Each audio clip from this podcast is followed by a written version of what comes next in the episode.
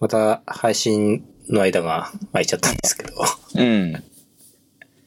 あ、でも、えっと、アップロードしてたよね。アップロードしました。はい。いつとは言わないけど、えーと、この収録をしている超最近に 公開しました。そうそうそうそう。はいさっき見かけて、まだリツイートしてなかった。はい。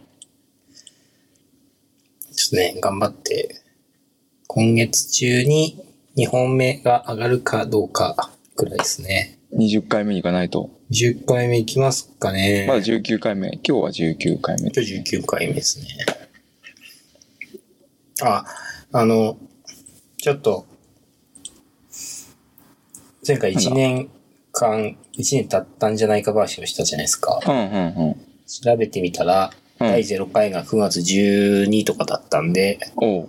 0回から数えると1年経って、 1年経ったな。だから1回目が10月3日なので、はい。それあ、からあアッは、プロードがってことそうですね、こう公開がはいはい。それからはまだ1年経ってない、あと少しみたいな感じ。あと少し。はい。そっか。そうなんです。あと、まだ、まだギリ1年経ってなかギっリ1年経ってない。これが1年経った頃に配信されるのか、1年経つ前に配信されるのかは僕の気分次第。ちょっと、いやー、頑張って。これがね、ギリギリ9月で、あるかもしれないし、10月入っているた。ま人もいるかもしれないあ、し、って感じです。うん。はい。はい。さてと。じゃあ、始めますかね。はーい。はい。それでは、キラキラジオ、スタートです。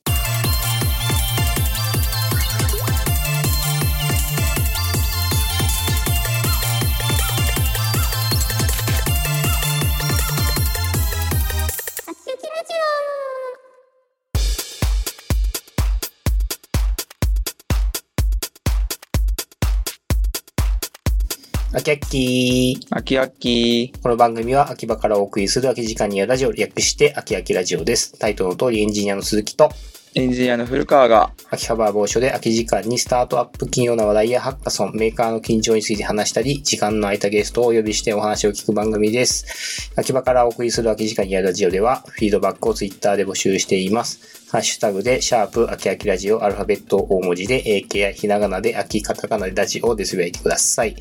え感想、要望、改善、話してほしいテーマなどたくさんのメッセージをお待ちしております。お待ちしております。はい、さて第19回です。はーい。はい。なんだろうん。う。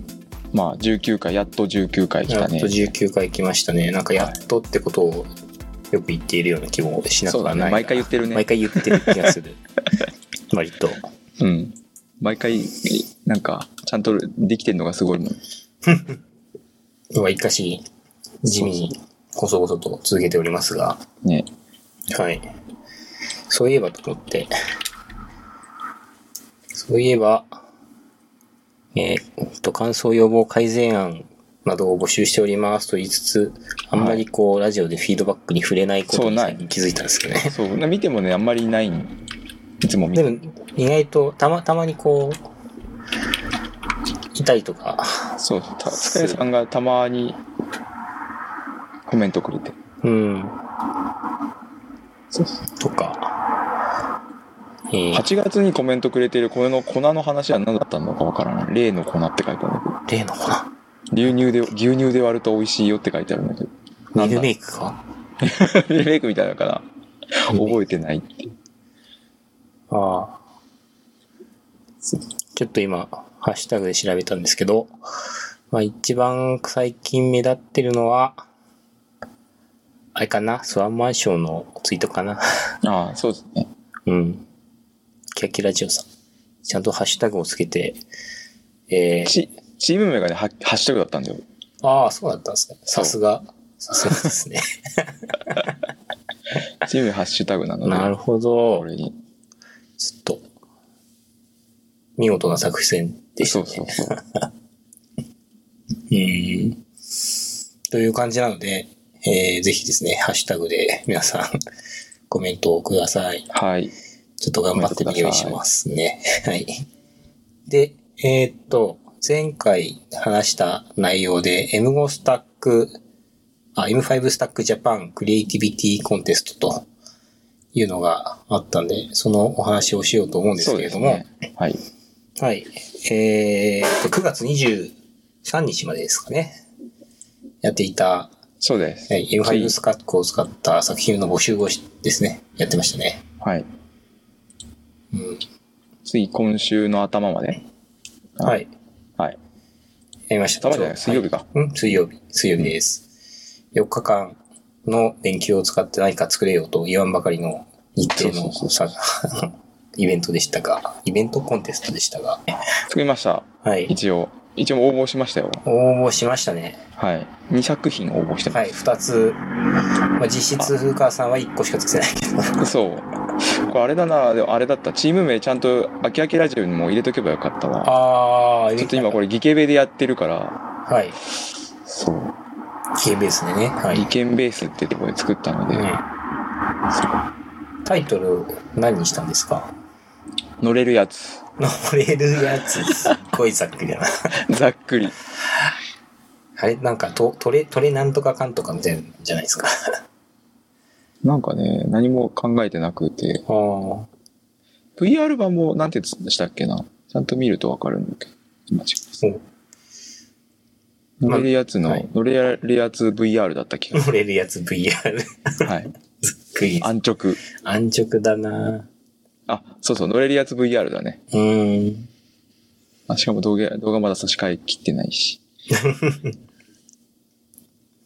えー、乗れるやつは、どんなものなんでしょうか乗れるやつは、あの、本当に大人が乗れる、うん。あの、おもちゃというか、まあ、子はい供向けにまず子供が乗れるはい。モーターで動くおもちゃが売っていて、うん。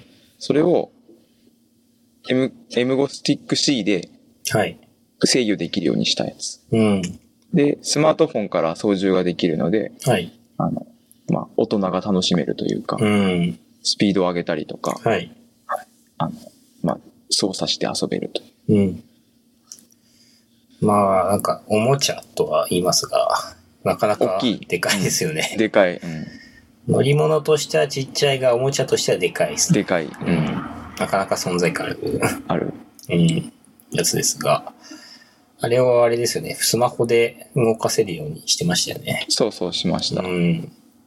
初めて、あれなんだよね、大きめのモーターいじったんだけどさ、ああ、そうなんですね。そう。手、手のひらに収まるものは作ったことあるけど、うん。あえて人が乗れるぐらいのサイズのやつって、はやったことなくてい。、うん。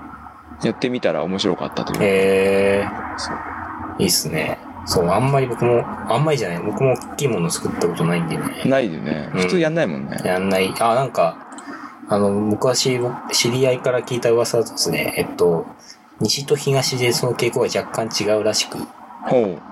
東はちっちゃい電子部品とかを作っうんて、使って使うんですけど、西の方、大阪の日本橋とかの方は、はあの、でかいものが多いらしいですよ。い。へえ。なんかレールガンを作ったみたいな噂を聞いた んですよ。レールガンって危ないじゃん。危ない。なんかそういう、そういうなんかでかい系の機械がうん、ほんほん。作られる傾向にあるという噂を聞いたことがあり ます。ちょっと本心が定かではまないであ、すが。ないけど、まあ、わかんないけど。の中で、えー、東で作ったでっかいものですね。そうだね。うん。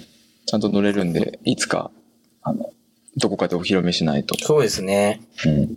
きっとこれヒーローズリーグにも出せるんでね。あ、そうだね。うん。っていうのが乗れるやつで。 そうそうそう。で、まあ、あの、乗れるやつ VR は、それを VR で操作できる版にしましたっていうそう感じですね。そうです。はい。あれ、やっぱ、面白そうだよね。これちゃんと映像まではい。連動すると。そうですね。うんちょっうーんと、まずですね、乗れるやつ VR は、まあ、ヘッあのーヘッドマウントディスプレイのコントローラーで操作できるようにしちゃって、VR の空間上にあるキューブに触れると、その方向に移動するっていうところまでを作りましたと。一応なんとなくこう、SF チックなワールドの中に作ったんですそが、うそう。ね。はい。あの、ちょっと、試しに入れてみた アセットが重くて、だいぶフレーム打ちはしているという状況です。そうだ。どうかなと思ってやったためでしたね。はいはいはい。はい。まあでも、で、それをもうちょっと発展させて、例えばパックマンみたいなゲームとか、うん。レースゲームとかは全然できそできそうだよう。うね。ん。というか、作りたいとこだね。それもね。そうですね。まあなんか、なんで M5 スタックコンテストに出したのは、そのなんか要素技術です、みたいな感じですね。ちょっと。そうそうそうそう。ちょっと、ヒーローズリーグに向けては、作り込めれば作り込みたいですね。うん。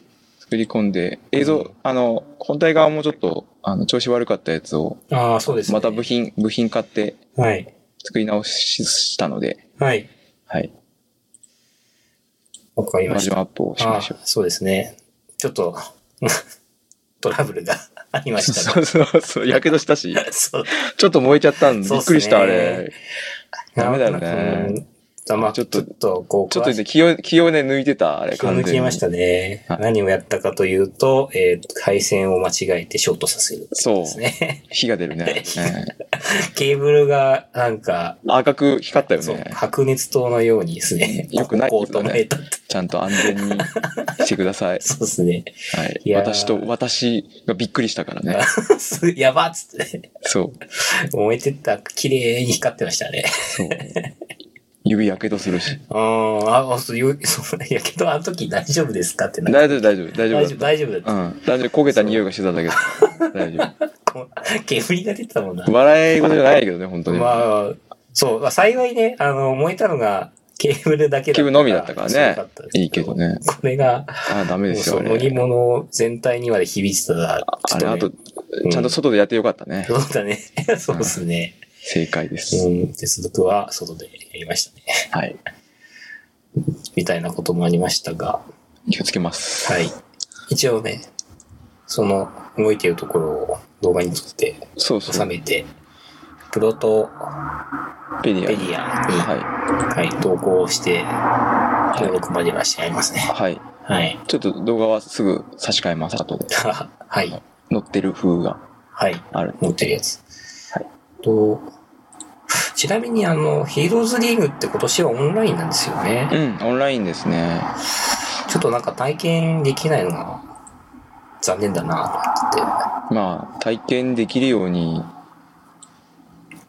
どっかに持ってってやるしかないかもね。 て。うーん。なんだろう、むしろ V、ヘヘッドマウントディスプレイを、えっ、と、自宅でつけたら、遠隔で動くようにすればいいのかな。ああ、 いいね。はいあの辺のちょっと道路を、道路を見ながそうですね。ら、うん。やってや人がれついなてれば問題ないはずだろううし。ん。ただ問題はなんか、それ、本当にそれは面白いのかというところですね。映像を連動させるのか。うん。うん。オンラインか。今回のヒーローズリーグ、そうやって考えるとちょっと難易度高いな。そう、だから、どそう、動画がどれだけ面白くうん。撮れるかとかなんだろうなって気はするけど。まあ、いつも以上にその、なんだろう。まあ、プレ、プレゼンとかまあ、ヒロズリーグするんで、プレゼンのその、うまさみたいなとこは日要素あるんですけど、うんうんうん。そのプレゼンの要素プラス、あプレゼンであるインパクトをさらに動画で高めないといけないよね、みたいな感じですよね。そうそうそうそう。そうです。うん。ちょっと映える作品に仕上げたいとこですね。あれ、フィールドズリーグトップからいけねえのかよ。 勘弁してくれよ。ああら言っとかなきゃ。あらあら。それは伝えていただいて。かなそうね。動画が大事はい。な感じ。えーえーっと、このクリエイティブ、クリエイティビティコンテストが、発表が10月3日ですね。そうですね。はい。えー、この絵を公開している頃には、発表されているのかいのかは、いないのかはわかりませんが、まあ現時点ではまだわからないので、ちょっと楽しみにしておきましょう。あ、それ合わせてあれですね。えーっ、と、この10月3日にメーカーフェア東京が、ああ、そうだよね。はい。今回チケット制で入れ替え、なんうんチケット制って言ってたよね。あの、ちょっと見たんですけど、はい入場時間は限定、うんうんで、入れ替えではなさうん。そあ、う。入れ替えじゃないって。うん。そう。出た。なんで、チケット買って時間指定して、僕今、あの、時間指定したんですけど、はい。なんか大きく1日で2つか3つくらいかな、の区分で分かれてて、うんうんうん、そこで時間指定して、その時間帯に入ってくださいみたいな感じです。そう。はい。まあでも、こんな中で、リアルでやるっていう。そう、一応開催するんだと思って、うんじゃあ参加しとけばよかったと思った。あ今年応募ちょっと見送っちゃったんだよね。あ、なるほどね。そうちょっとさ一般参加で行ってこようかなと思ってます。そう、うん。全部。メイカフェはきっと。どうなんだろうな。今年は。雰囲気違うのかな。ちょっと違うかもしれないね。うんなんか、見送る、参加見送りの人たちもやっぱいるみたいで、音楽系の人とかも、なんか、はい。行かないよって、えなんかやめとー、きますって人もいたし、あそうなんですね。うん。なるほど。えー、っと。まあちょっとその辺は、またそう、ね。こまのたラジオで、、あれして、はい。はい。はい。話したいと思います。さて、えー、っと、続きまして、えー、この、前回の収録から、えー、今の収録までの間に、いくつかイベントがありましたが、例えばなんか、アップルの商品発表会あと、あ、ありましたね。あと、その時期を重ねて、Facebook コネクトがありまして、うん。これちょっと Facebook コネクトなんで、ちょっとその話をしようかなと、思います。はい。まあとりあえず、目玉は、えっと、ケラスクエスト2ですね。そうねう。ん。299ドル。そう、安いし、うん。性能は高いし、上がってるし、うんですから。ちょっと本気度ある。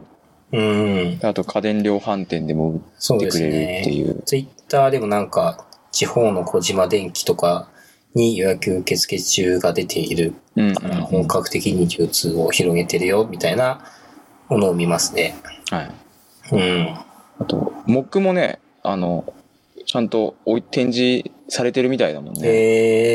えー、そうなんですね。うん。今まではなかったというか、あんまり見かけない。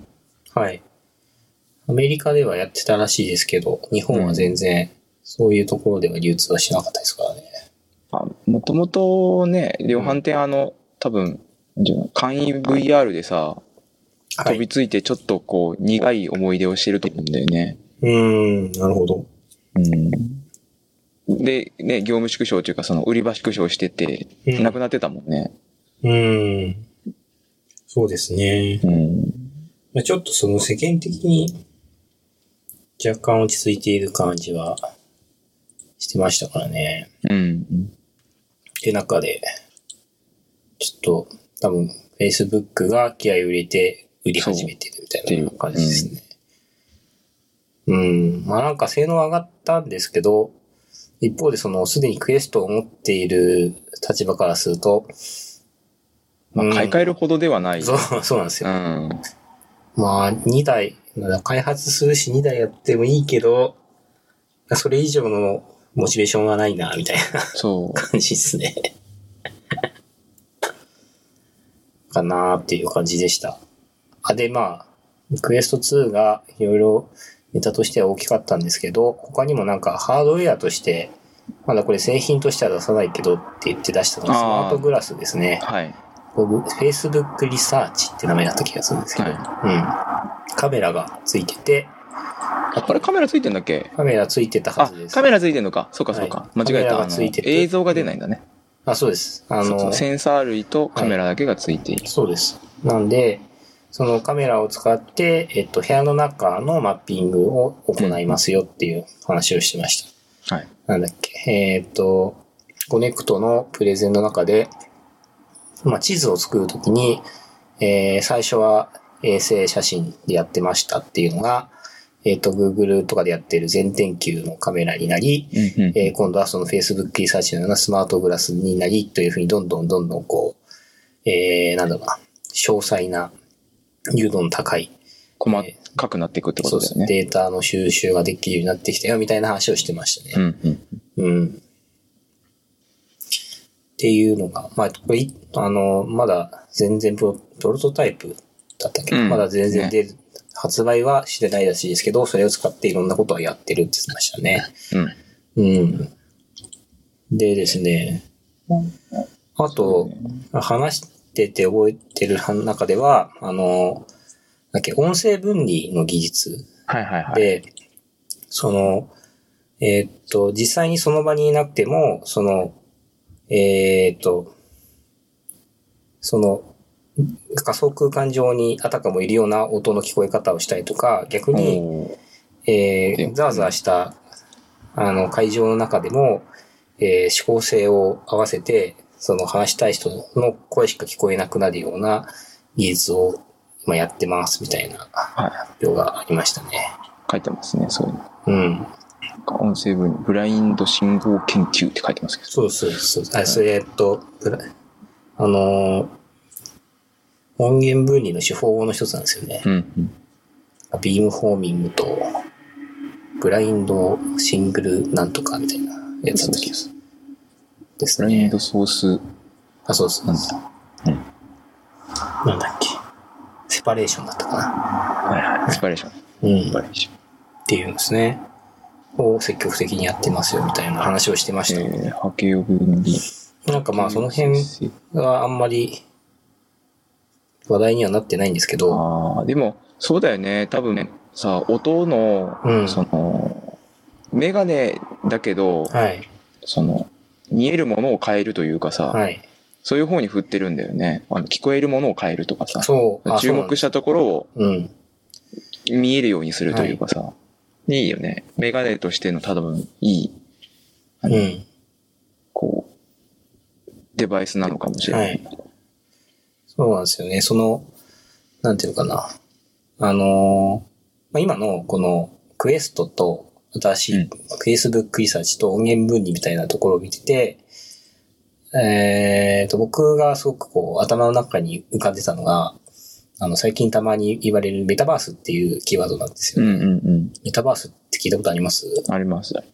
あのーなんか、かなりまだバズワードっぽい感じなんですけど、あの、インターネットの次に来る最新技術を詰めました、なんか技術みたいな感じらしいんですけど、普通に仮想世界の話だけではなく、そうです。なんか VR もっと、ではなくみたいなところで、その、今のその、今出てきた Facebook コネクトで紹介した技術をこう見てると、Facebook がメタバースっていうのを何と考えているかがなんとなくこう、想像できる。るなと思ったんですよ。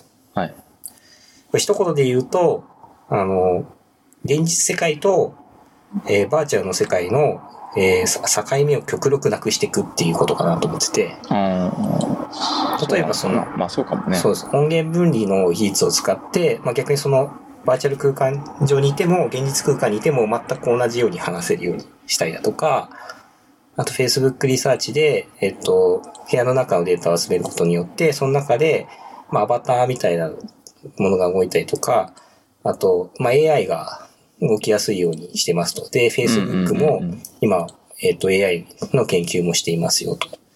で、さらにその平面推定を使って、えー動き、そのバーチャル空間、ん現実空間をまあ、知覚できるような技術をクエストで持ってますよと。で、これを組み合わせると、まあ、例えばその、えー現実空間にあたかも AI、キャラクター AI みたいなのがいて会話ができるようになったりとか、うんうん遠隔地にいても、まあ、あたかもその、目の前に人がいるようその場所にいるような、そう、コミュニケーションができたりとか、あと、まあ、そのスマートシティのように、その歩いていくと、ちょっと面白いインタラクションがあったりとか、みたいな、そういうこの現実世界に染み出してくる、えーバーチャルうん。みたいなことを、が、こう、できていくんだろうなっていうのを想像して作ってんだろうな、みたいなのを、そう思ったんですよ。足りないもんね。うん足りないからそういうの部品というか、そうですねを用意してるんだろうねっていうことなのかな。今そうそう、そういう部品をこう周辺から作ってって、でも多分、う完全にその、えっ、と、デジタルとバーチャルを融合しきるのができてない状態かなと思ってて、うん。要するにあの、NDR ライトのような、こう、グラ、えっ、と、AR グラスができたりとか、うん。あと、えっ、と、元シーメンスに、多分今、あの、えっ、と、Facebook コネクトの中でスマホからクエストのコンテンツを開けるようにしましたみたいなディープリンクの話をしてましたけど、はいはいはいまあ、ああいう感じで、今はスマホっていうデジタルの空間がありますよと。そのデジタルのスマホっていうデジタルの空間を、まあ多分徐々に徐々にこう、ヘッドマウントディスプレイとか AR グラスに移動させてって、でそれでこう、本当にシームレスにデジタル空間とリアルの空間を行き来できる世界を実現しようとしてんだろうな、Facebook はって思ったって感じですね。まあ、あれだね、メタバースのその、概念自体もそういうものなんだね。うん、おそらく。うん。で、まあなんか、それを見ながら、まあマイクロソフトが今フルレンズ頑張ってやってますよみたいなのをやると、まあ他の GAFA みたいなところも同じようなことをなんとなく考えて、それぞれちょっと幸いとうん。やってんだろうなっていうのを、あの、なんとなく感じ取りましたっていうとはい。こですね。うん。まあですね、センサーとか、まあ細かく考えると、はい。ね、要素要素はできてきてるもんね。そうなんですよ。多分、こう、今までのトレンドで持ち上がってきて AI、IoT、うんうん。えー VR みたいなのが結構そういうメタバースっていうひ一つの言葉でつなぎ合わせられるような技術として、要素技術として、こう、そうだ生ねまれてきてきて、なんか多分こう、インターネットの次のインフラみたいな、うんうん。サービスなのかウェインフラなのかよくわかんないですけど、みたいなのが、を作ろうとして、そこの派遣をこう、みんな狙ってるんだろうなっていうのを今思ってますね。思ってましたね。思いましたうね。ん。うん確かに。うん。っていう中で、まあ、我々は何を作っていくのだろうか、みたいなことを考えたりしましたけど。ああ、うん次のね、その、ところにこう、そうです次のインターネットだもんね。そうなんですよね。そうそうですね。次のインターネット上で何のサービスを作るか、まあそうそう。ああ考えてもいいのかもな。うん今そのメタバースっていうせ、この、なんていうのかな、キーワードを自分に考えてもうん面白いんじゃないかなと思ったのが、そうですね。Facebook コネクトでしたね。はいはいうんあれか、ああいう、なんだろう、アップルのあの、はい。エアポッツ新しいやつにさ、はい。加速度センサーついてたり、あああ、はい。れも同じなんだよね、実うは。あーのん。環境をはい再現させるというかさ、はい。そう自分がいる場所とか見る方向によって音の場所を変えられるから、なるほど。なんだろう、部屋全体がはい。こう音響システムにつながれるというか、のもできちゃったりするんだって、うん同じようなとこを目指してるんだろうね。多分目指してるし、アップルもなんかそう、今作ってるの AR ガスって噂もあるし、うん。 AirPod でちょうど耳、頭の位置を特定できるのにちょうどいい位置にあるデバイスあるし、みたいなので、アップルアップルでのメタバース、うそうそう。ん、考えてんだろうなっていう感じが音しま声す。だろうなって気はしてるけど、最初ちょっとキンキンの、そういうサービスは音声が出てくるんだろうなって。そういう意味だと、そうですね。確かにこう、その最近は少しずつ音声周りの技術が再再度注目を浴び始めているのか、うんっ。て感じかもしれないですね。まあ音源分離とか昔からありましたけど、昔から。なんていうんだろうその、なんていう、その場所に合わせてとかさ、はい。そういうのは多分もうちょっと出てくるんだろうね。うーん。今普通に聞くだけだったらさ、それいくらでもできるし、はい。あの、なんだろう。今まで通りの音だけだからさ、うんそうじゃなくて環境に合わせて変わるとか、はい。今みたいなノイズ除去とかも多分そうで、うん。あ工事現場に行って工事現場の音がしし聞こえないはい。ヘッドホンとか作れてるわけじゃん。作れるわけじゃん。うん、そうですよね。うん。そういうの多分増えてくんだろうね。うんそれによってまたさっきの、その見てる方向の音声だけをきれいに聞聞こえるようにするとかさ、はい。ちょっと違う使い方というかう、ん。そうですね。うん。なんとなくこの音を使った技術のトレンドが来ている感じがする中で、うん。の、お次の ネタ、NVIDIA のブロードキャストですかね。そうそ NVIDIA うブそロうードキャスト。キャスト。もともとあれだね、あ、なんだっけ、RTX ボイスはい。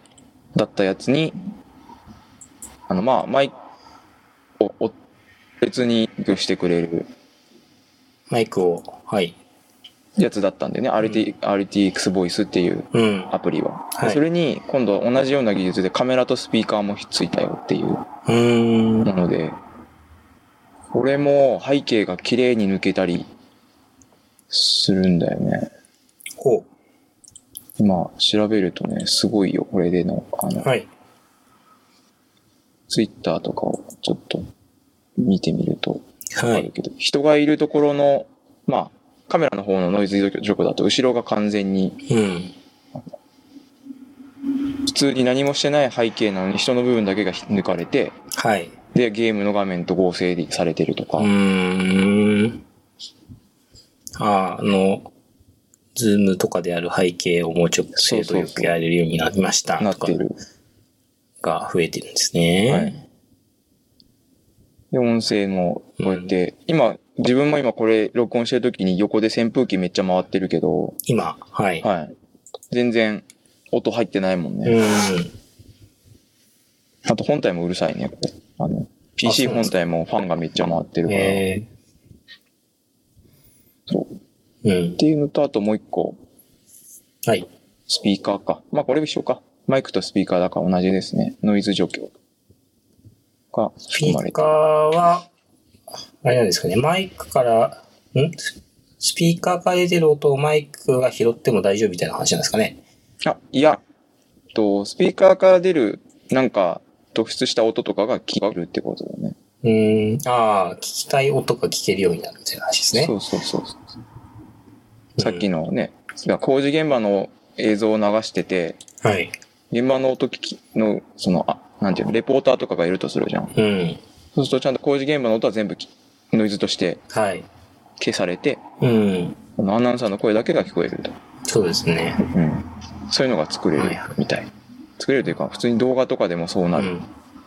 なんかその話で言うと最近、その、作曲用のソフトウェアとかで、楽器のパートごとに、あの、一つのミックスになっていても、こう、抽出できるみたいな技術がおー。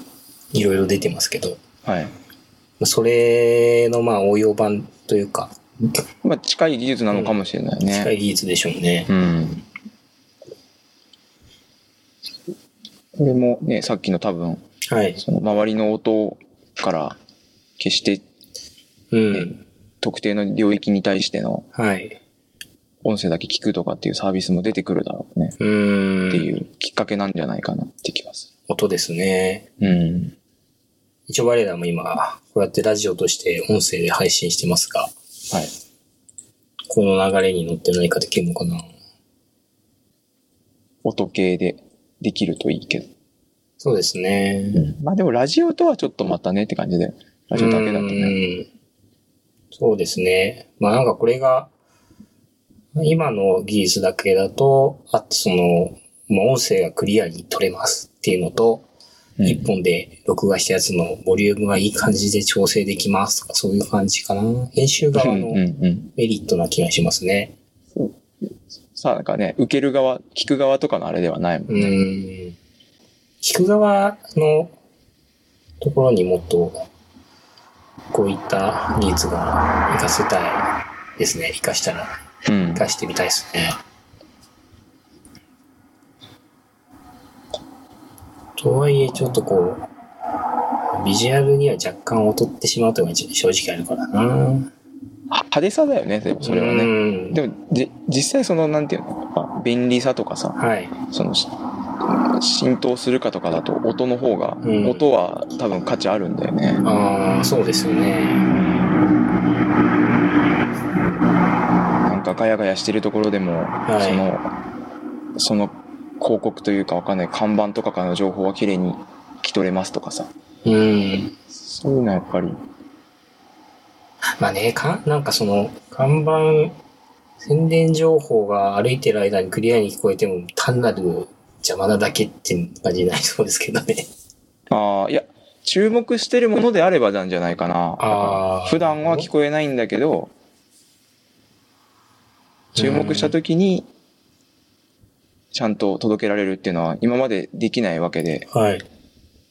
し、今までその受けられないわけじゃん、自分らも。うん。体感したことはないから、そうすると、ちょっとなるほどね。うん。なんかそうやって考えるとちょっと、面白いなんかスパイゲームみたいなことできそうですね。ああ、謎解き、なんか AR グラスをつけて、はい。ある一定の方向を注視したら、急にヒントの音声が出てくるみたいな。うん、あでも、本当多分それだけでも、うん。面白いとは思うんだよね。うん。なんか面白そうだな。 NDR の、は NDR いの出番来たかな、来たかなだから。あと、一応僕あれ、あれなんですよ。あの、坊主フレーム持ってます よ。お、そうなんだ。はい。まともに使ったことがないんですが、 持ってるだけ。持ってるだけなんですよね。流行りに乗じて買ってしまった。そうそう。なんかね、その観光案内とかにも応用できるけど、もっとゲームとか、ゲームというかなんかちょっと違うレイヤーかけて、ねそう、ですね。楽しめるような。うん。やっぱ、音を使って面白いものを作っていきたい気はしますね。うん。とか、まあ、今日は、短いけどこんなところかな。おーい。はい。ではですね、どうしますはい、終わりに向かっていきます。